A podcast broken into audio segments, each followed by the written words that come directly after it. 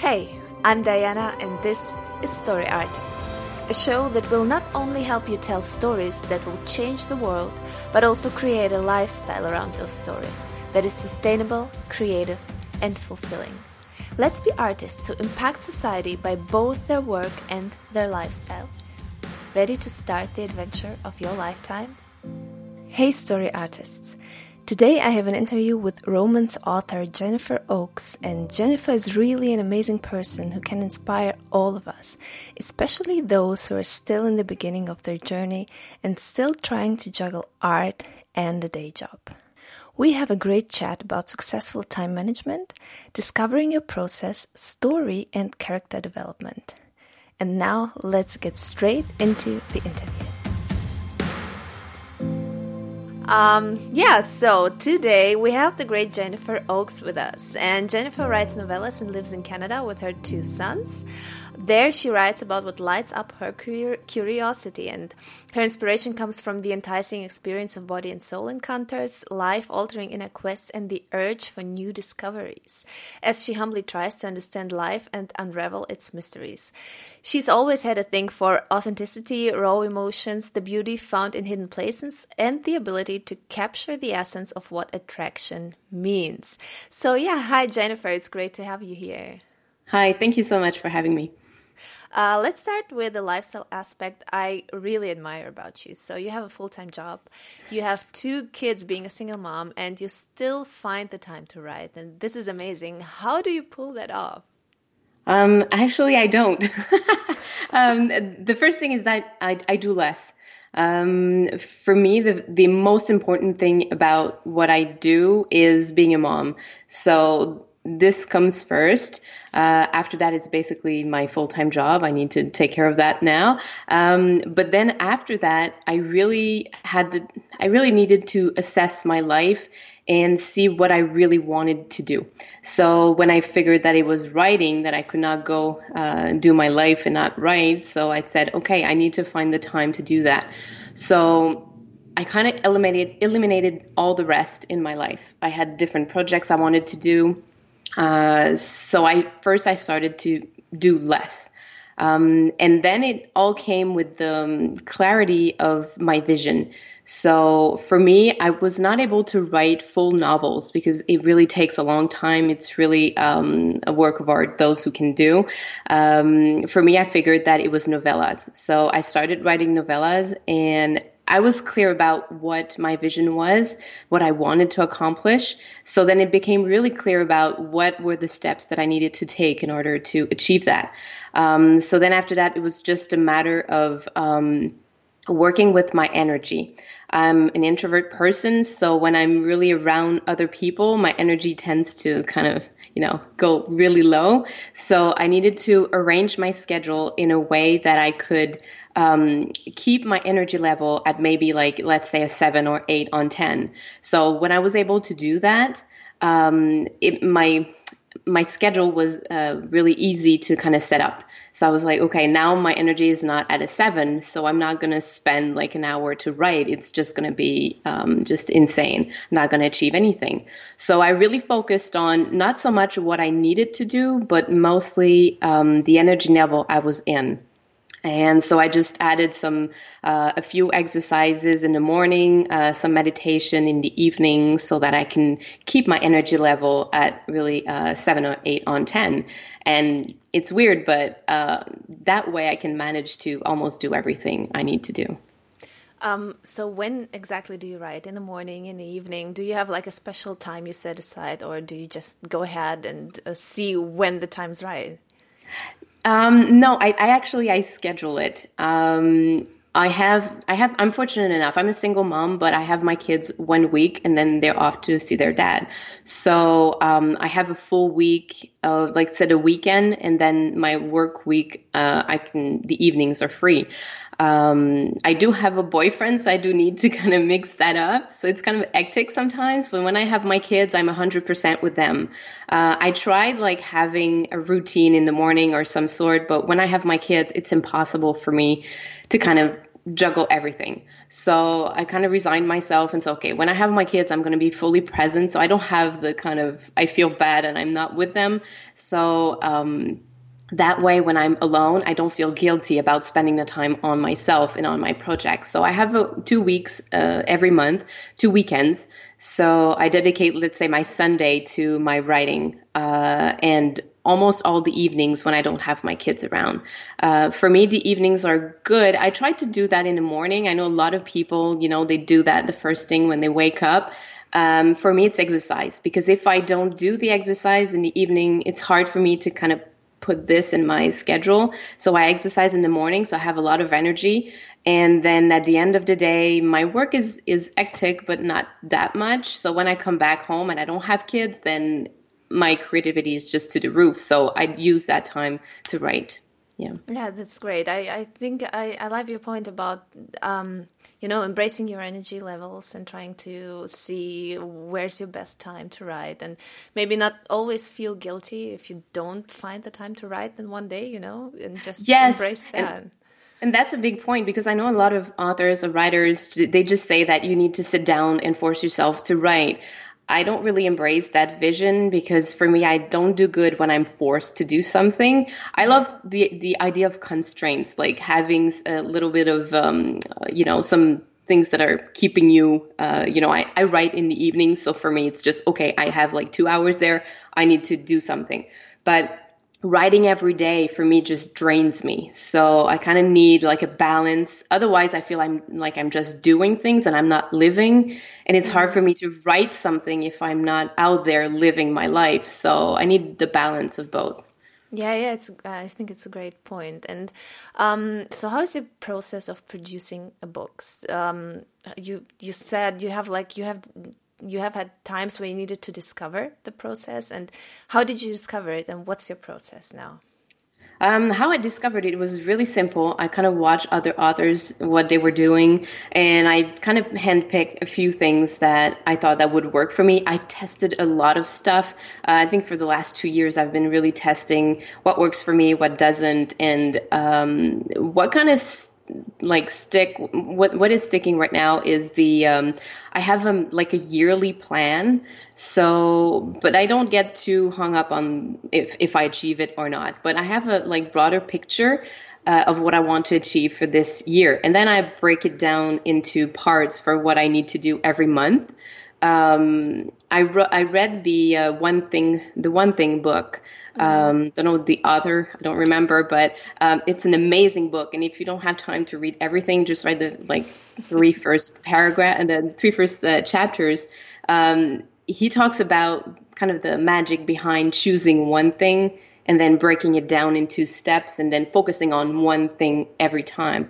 And that literally changed my life. So that's my approach. That's my like magic uh, magic thing that I do, um, and then I break it down into steps of like all the things that I need to accomplish to make that goal a reality. So, um, and then after that, when I have my yearly calendar, I break it down into monthly. So I have every month. I, I don't really I plan it like every month, a month in advance like this February, what do mm. I need to do in order to accomplish my goal? So if my goal is to, um, you know, do my edits right now, then I'm going to figure out when will I be able to do that. So some weekends I have my kids, so I'm off, so I, I cannot work. So I'm trying to put like all the actions that I need to do into uh, a few days that I am able to work. Um, that's the first thing, and the process actually. Um, it always starts with a picture for me, I really, I'm a visual person. I'm really fascinated by pictures um, and how they can convey a mood. So when I look on the internet, Pinterest is my best friend, and I go on, you know, I'm I'm getting lost in uh, in you know Google search and all that stuff. But when I find a picture that really strike me, that I'm like, ooh, I love this picture. I want to do something about that.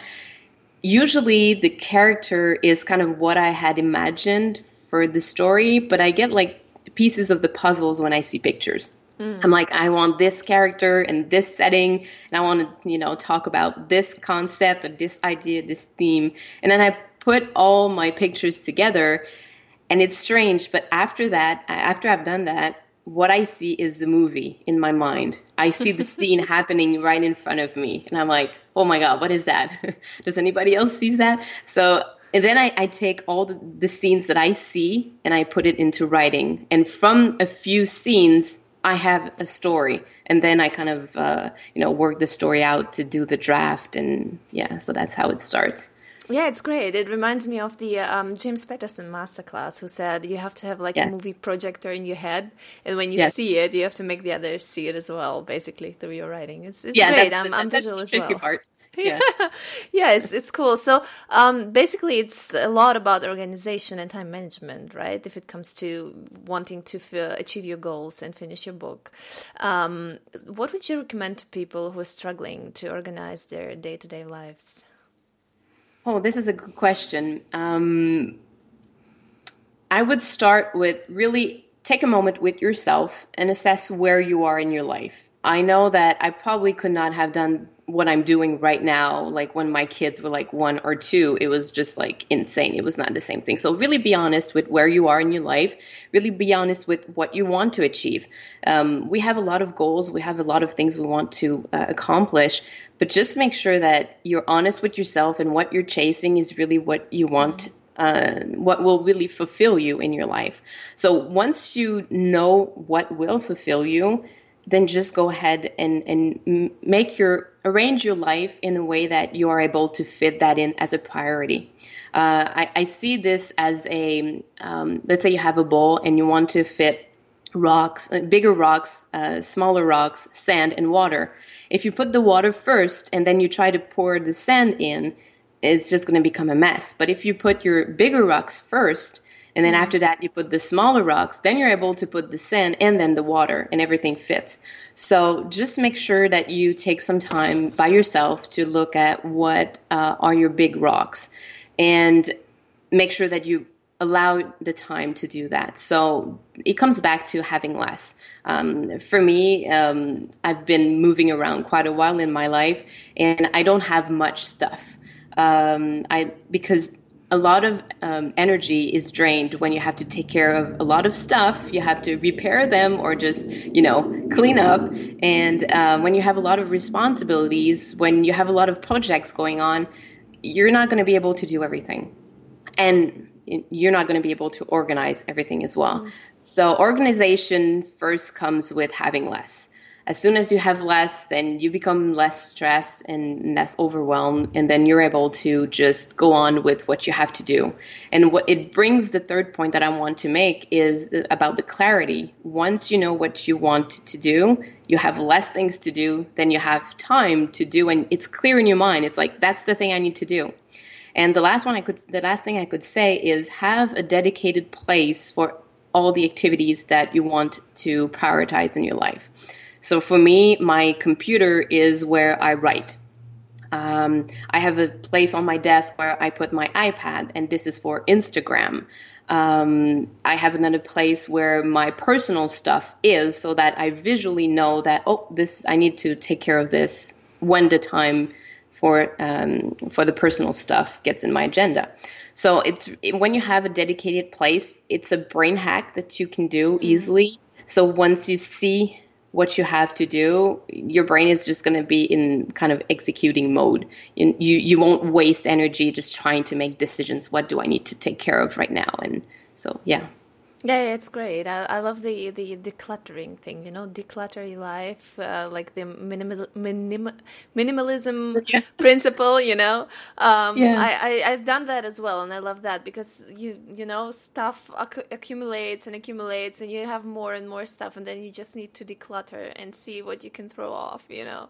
Yeah. Yeah, and they have done they have done research on that, and you really lose energy when your eyes look at stuff Mm. It, it's really incredible. And once you remove that stuff, you don't need to be a, a, a neat freak, but once you remove stuff, you're just going to feel liberated and there's going to be space for what you really want to do and what brings you joy.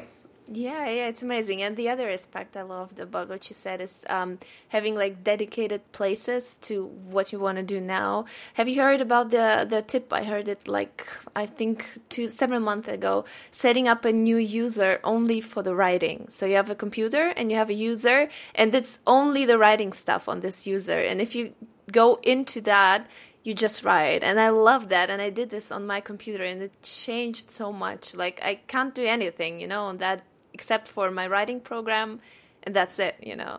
It's, this is amazing. I didn't know we yeah. could do that. I'm going to do that right after this. this is amazing. yeah, it's it's really great tip. Um, yeah. yeah. So now let's get into the topic of storytelling. You write romance, and um, the subtitle on your website says says love can change everything. Oh, why did you choose that genre in particular, and what do you think is special about that? Um, for me, I was, I think I was eight or nine years old. As soon as I started to write uh, in school, I knew I wanted to write love stories. Um, I had no idea that you could do this for a living, like writing books and stuff. But I remember the vision clearly in my mind. I was uh, sitting in my office, uh, my desk when I was a, a kid, and facing a white piece of paper and it was like one day i'll write love stories so it, it always kind of stick with me um, the why do I do I why do I write romance? Um, this is a good question. I think that love is definitely like one of the biggest forces of change in life. Um, when you don't love the right way, you can be faced with things that you need to change about yourself. Uh, when you love the right way, it can literally change your life uh, and the person, the people around you. Um, so for me, it was actually the best um, the best gateway for change in the person.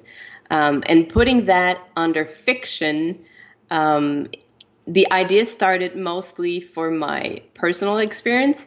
Um, I went through a bad relationship, and I was like, how can I make this trauma or like really big experience into something positive. So I started to write about it and writing the story of how I felt and what had happened um, kind of released. Uh, I was able to let go and I was able to kind of look at what I had done wrong or my perspective. What were my perspective around love? Um, is it like because it's for my own personal satisfaction or is it like most uh, purest love of all that you can really love a person and you're able to let that person go because you really love them? So it kind of started that way um, but i don't really i don't write just romance. So in my romance i love to add different elements that i'm passionate about um, this isn't this might sound weird but i love uh, quantum physics. Um, I love magic, fantasy. Um, I love like a little bit of action and you know soft suspense and mysteries. Um, I love Sherlock Holmes and James Bond, and you know, so for me, it was it was kind of I, I'm I'm seeing myself as maybe Nicholas Sparks meet uh, James Bond or something. So I like great. I like to mix like all of these elements together. Uh, I love tarot cards. Uh, for me, this is kind of part of the magic thing. So um, it, it started with the romance, but I really do add a lot of a lot of uh, other elements to it. So when it comes to publishing, how do you? But you still say like your your books genre are romance, or do you struggle yes. putting in them into a particular genre? It, it's impossible. I, I have no idea how to do that. Uh, still, maybe one day I'll be able. To, there will be a, a section for like miscellaneous or something. Um, but that that's really that was the biggest struggle for me. Like, where the hell do I put this uh, genre? You know, in which genre do I put my books? And um, I'm still struggling with that. Um, and I know that with romance, you know, my first book doesn't really end with a happy ending because it's a series. Um, so I struggle with that because I know in the romance, you don't want to offend, you know, anybody and you have to kind of have like a happy ending. Um, so I'll test. I'll see what works and what doesn't. But for now, it's kind of a romance mix uh, with you know fantasy and a little bit of magic. So we'll see. Oh, yeah, yeah that sounds great. And you said you you, you kind of wrote about your own relationship. How much um, how much of your fiction do you derive from personal experiences? Huh, that's a good question. Um, first, well, my first novel, the series started with an inspiration from my personal experience. Um, I kind of I wrote that book ten years ago, so the first book that I wrote was my exactly like word per word what actually happened. Um, then I figured I'm I cannot publish that. It, this is not this is not um, this is for my own uh, healing. This is not for mm. people to write as a fiction. So I I spent some time just you know doing some other things in my life, and then I came back to it a few years uh, back, and I took the whole manuscript and then I kind of viewed it at more as a fiction and maybe more of a reader's perspective, and saying, okay, what what do I want to say here? Like this was my healing process, but how can how can my healing process help others? And I wanted to put that into uh, a fiction, into a series um, of what love can do. First, mm. it cracks you open, it just tears you apart, and then from that, how do you re- re- reconstruct yourself? How do you um, have hope for uh, a better relationship down the road? And for me, it happened. I really met someone amazing, and I, I was able to kind of uh, maybe distance myself from the trauma that happened and see that there's definitely something amazing behind that uh, event and so from there i kind of i changed the character's name i changed like the settings i changed the all of that so that in my brain it was not my personal story but it was inspired by one. But then i added a lot of fiction into that after that yeah, I, I love how you separate this um, writing for yourself, for your own healing, and writing for readers, because this is a bit different, right? So if you write yes. for readers, you have to write to market and see how it fits into the market and what do people want to read, you know, and writing for yourself is completely different, basically. Yeah, yeah I love how you separate it. And uh, what do you think is the most important aspect in storytelling? Hmm. I stumble upon a book that has not been released yet. It's called The Storytelling Edge.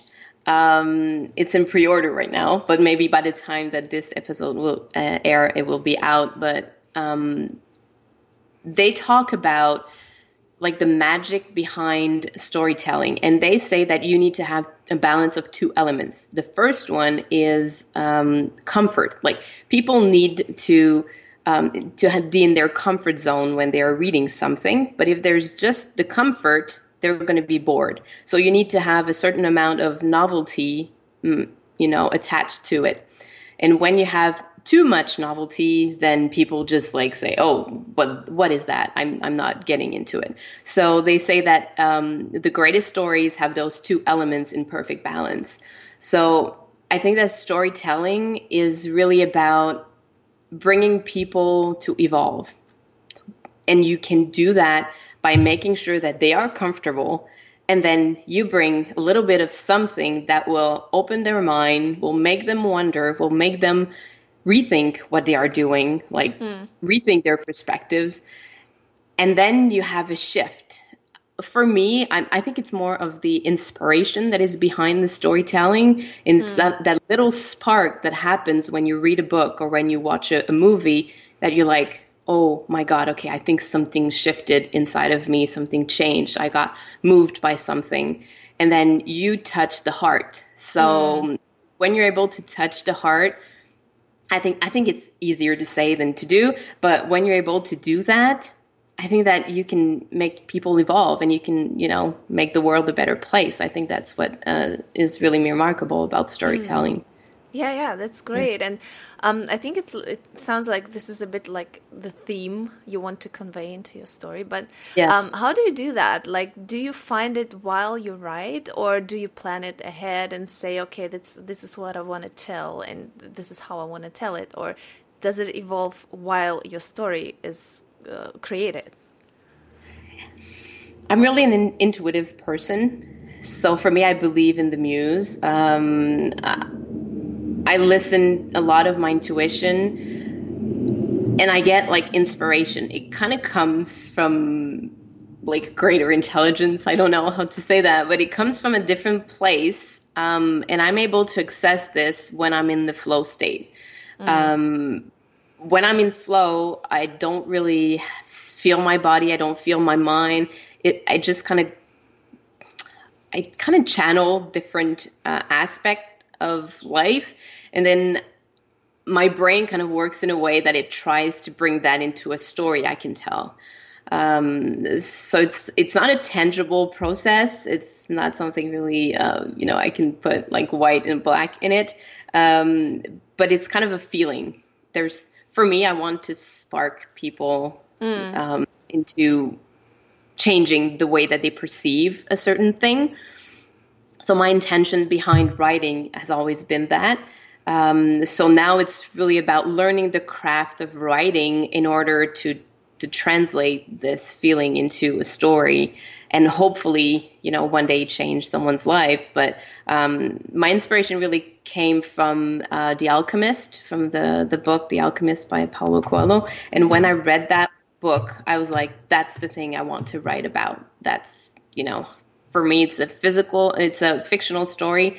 Um, but at the end you're like oh my god yes. So mm.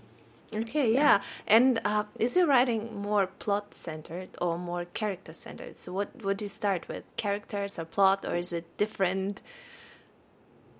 I think it's different from each book. Mm. Um, the first one, so my, my series, it's kind of um, I, ha- I imagine a, a six part um, in in this series. The first one was inspired by my own story, so by a character. Um, the second one is definitely the change that happens for her. Um, and then after that, it's more about.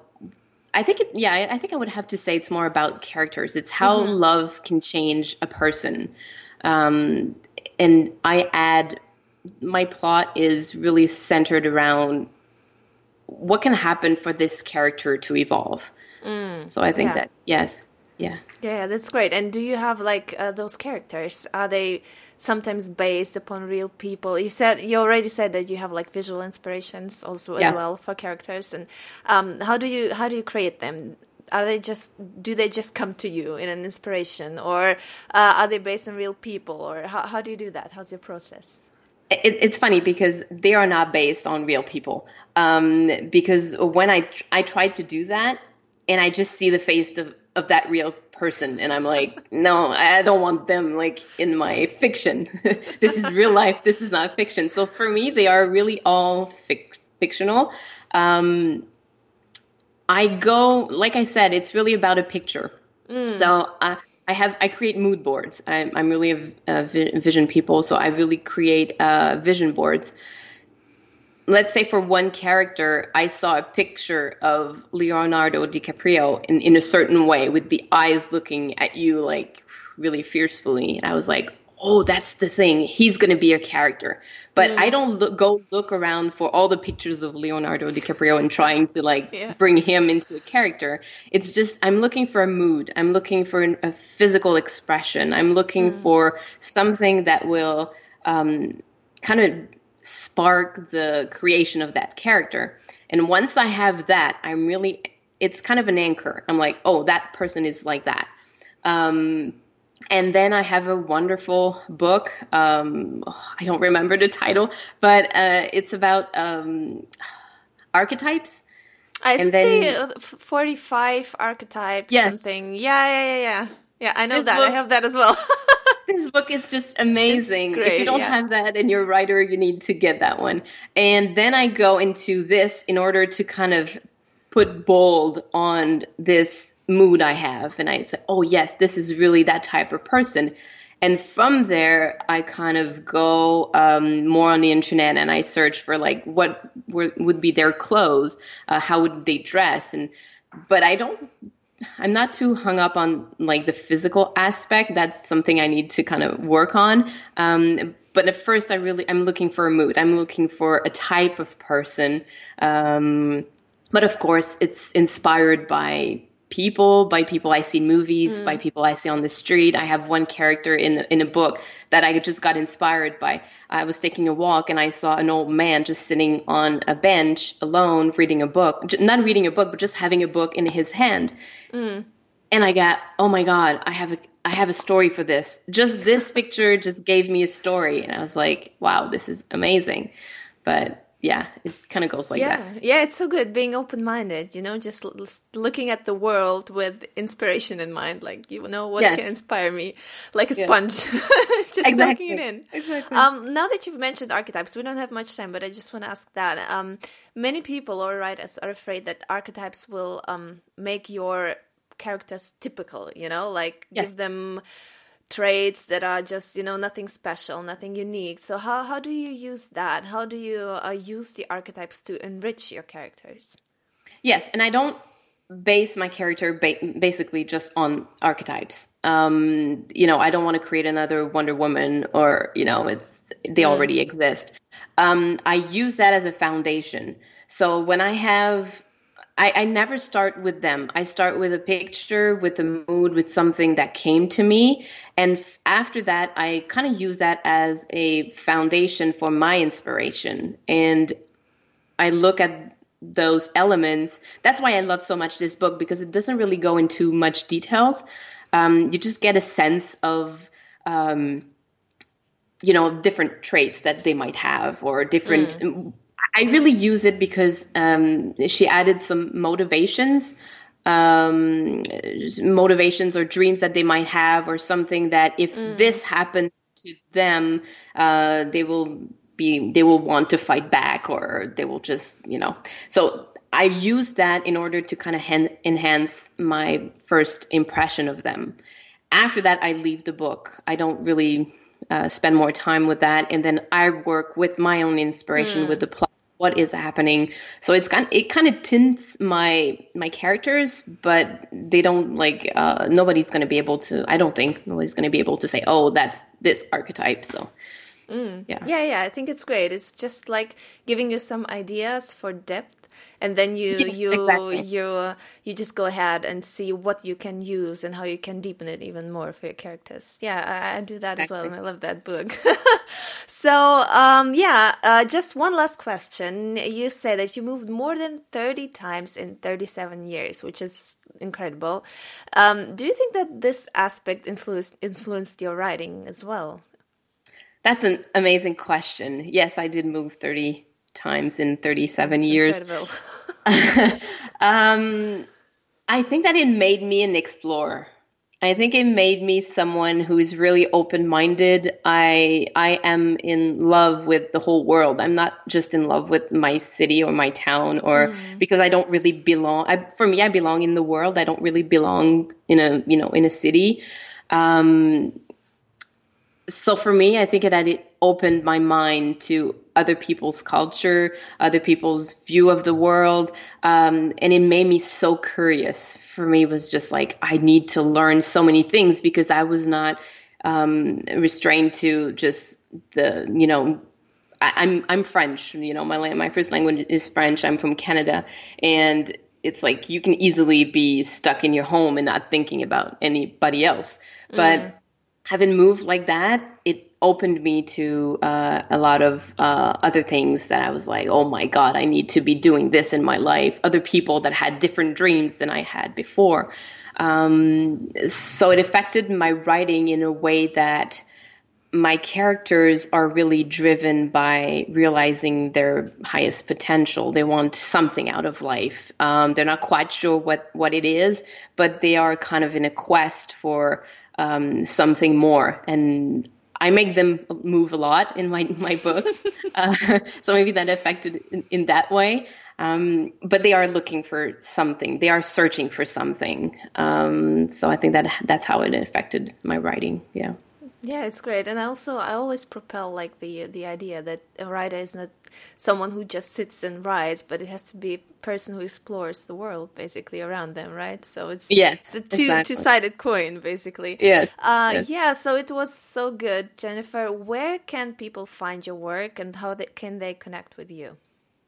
Um, all right. So my website is Jennifer oakes.com. So um, you can find me there. Um, Instagram. I love Instagram because of the pictures, of course. Um, so you can find me on Instagram by email. My email is on my uh, my website. Yeah, I'm, I'm, gonna link that in the show notes as well. So, uh, yeah, and your your work, uh, how they on your website, right? They can discover it. Yep, it's well. on my website. Uh, so uh, right now, and my books my books are not published yet, so it's going to be um, in in April for the first one, and um, I plan on releasing two other books uh, by the end of the year. So, oh, yeah, this will be out soon. Cool. So yeah, uh, good luck with releasing your books and finishing them and uh, everything in the marketing side around it. I know the challenge about that as well. and thank you so much. It was amazing. There was so much I think people can integrate into their lives and get ideas from and be inspired with. Thank oh. you. Thanks, Dinah. Thank you for listening. I hope you enjoyed this great interview and took some inspiration and some impulses from your own life as an author. You can support me with a coffee a month on patreon.com p-a-t-r-e-o-n dot com slash story artist so that I can continue bringing you amazing content and inspire and inform your creative life. In the next episode, in two weeks, we will be going into depth and discuss one of the topics mentioned in the interview character development. How to create a character people will never forget. How to develop deep and three dimensional characters. Stay tuned in two weeks to learn more and have a great time creating.